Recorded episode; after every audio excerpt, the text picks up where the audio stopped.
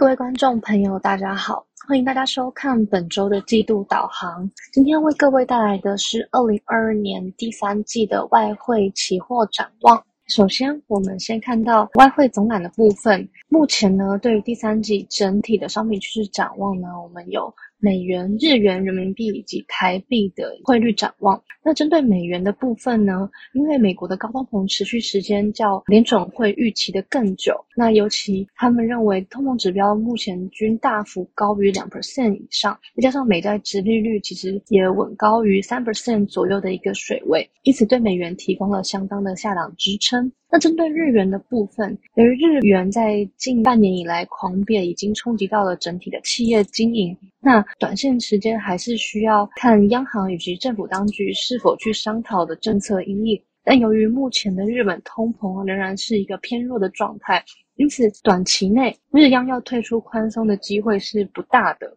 那再来，根据最新日本的一个贸易逆差显示，是在扩大的情形。那尤其通膨预期又维持在两 percent 以上，是相对不容易的。因此，整体是不利于日元的后市展望。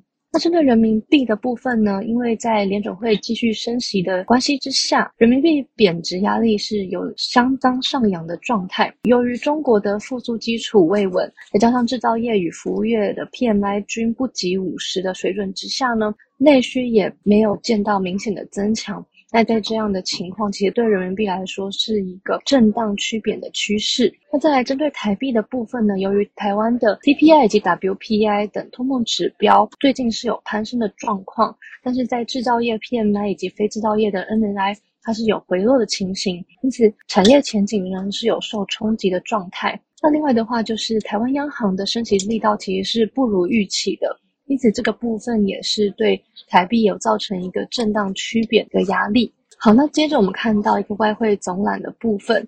那其实近半年以来，外汇期货的升贬值状况，可以看到美元是居高强势的一个情形，那强涨了超过十一 percent。那这个部分来自于美国的通膨并没有明显的降温，那包含五月的 CPI 年增率是高达八点六 percent。那这个部分也促使联总会加大升息的力道。那另一方面，你可以看到日元则是强势贬值了，超过了十五 percent。那这个部分也导因于日本的通膨仅仅只有二点五 percent 而已。那其他上日央强调并不会去退出一个宽松政策，造成日元持续趋贬的一个情形。那由于强势美元的环境，也会进一步的压抑欧元等非美货币以及大宗商品行情的表现。那因此也形成了这样子的一个格局。那接着我们可以看到一个美元组成以及各国央行动向的部分。那美元指数它的组成最大中在包含在欧元以及日元的部分。那因此在美元强势的情况下，其实是对于欧元及日元是有比较大的上档压力。那我们这边呢也整理了几个重要央行最近的政策动向，那也提供给各位投资人参考。那包含近期的一个会议情形，那以及下次会议的时间。那这个部分由于央行的动向对汇率而言是较大的一个直接的相关性，因此在每次利率决议之后，对于外汇有比较明显的一个定价以及展望产生。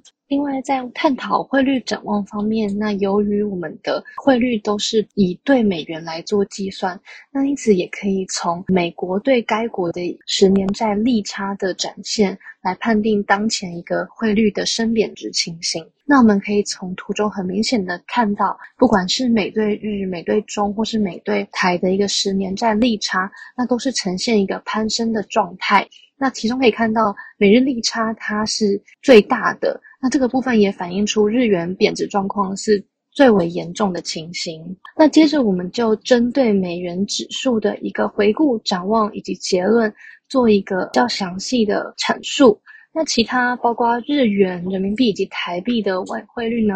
那就可以请观众朋友们到我们元大期货的官网，那下载完整版的一个研报，做一个完整的解读。那这个部分在影片上，我们就先针对美元指数做一个展望的一个陈述。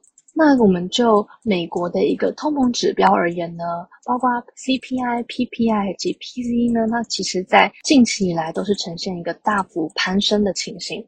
那包括 CPI 已经创下了一九八一年以来的高点，是八点六 percent。那通膨其实还是持续增温的状态。那这个部分也呈现出消费者面临的物价压力，也会相对的加重了生活成本。那这个部分也是市场所担心的，可能冲击到了经济成长的状况。那可以看到右下角的一个呃 PCE 消费者物价指数的一个表现。那这个部分在呃五月的时候，PCE 仍然是持平于六点三 percent。那核心的 PCE 是有略微降温的，由四点九 percent 降到四点七 percent。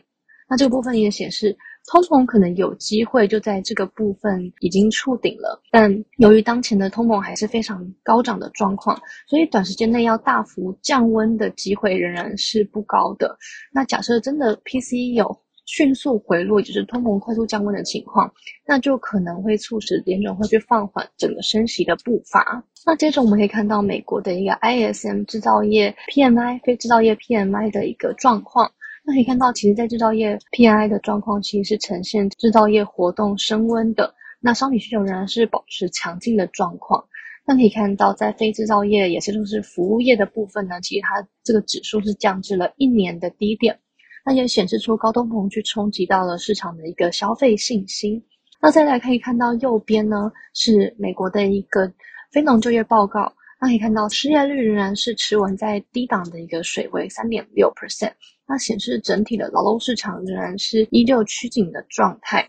那这个部分，你其实也支持了联总会进一步去执行升息的动作。那接着我们可以看到联准会最新的一个政策态度。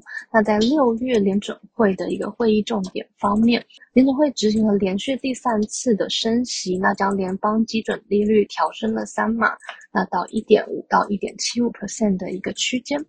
那联准会也声明强调说，全球的通膨其实是居高不下的，那因此做了这个升息三码的动作，并强调未来会继续调高他们的基准利率。并同步执行目前的一个缩表计划，强烈的承诺要让通膨回到两 percent 的一个目标。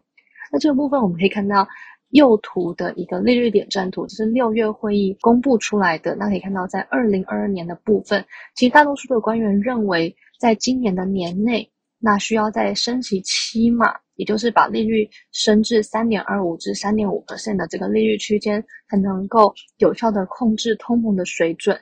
那因此。即便在七月如市场预期的升息了三码的状况之下呢，年内还有四码的一个升息幅度需要再执行。那因此，短期在联准会继续升息的状态之下呢，对美元来说仍然是具有下档支撑的。好，那最后我们看到一个外汇展望的部分。那根据美元指数期货合约的这个线图表现呢，可以看到在经济面呢，美国的通膨是持续高涨的，那就业也持续的紧俏。那包含在制造业指数攀升、商品需求保持强劲之下呢，其实对联准会来说，它是支持他们执行一个紧缩的一个政策。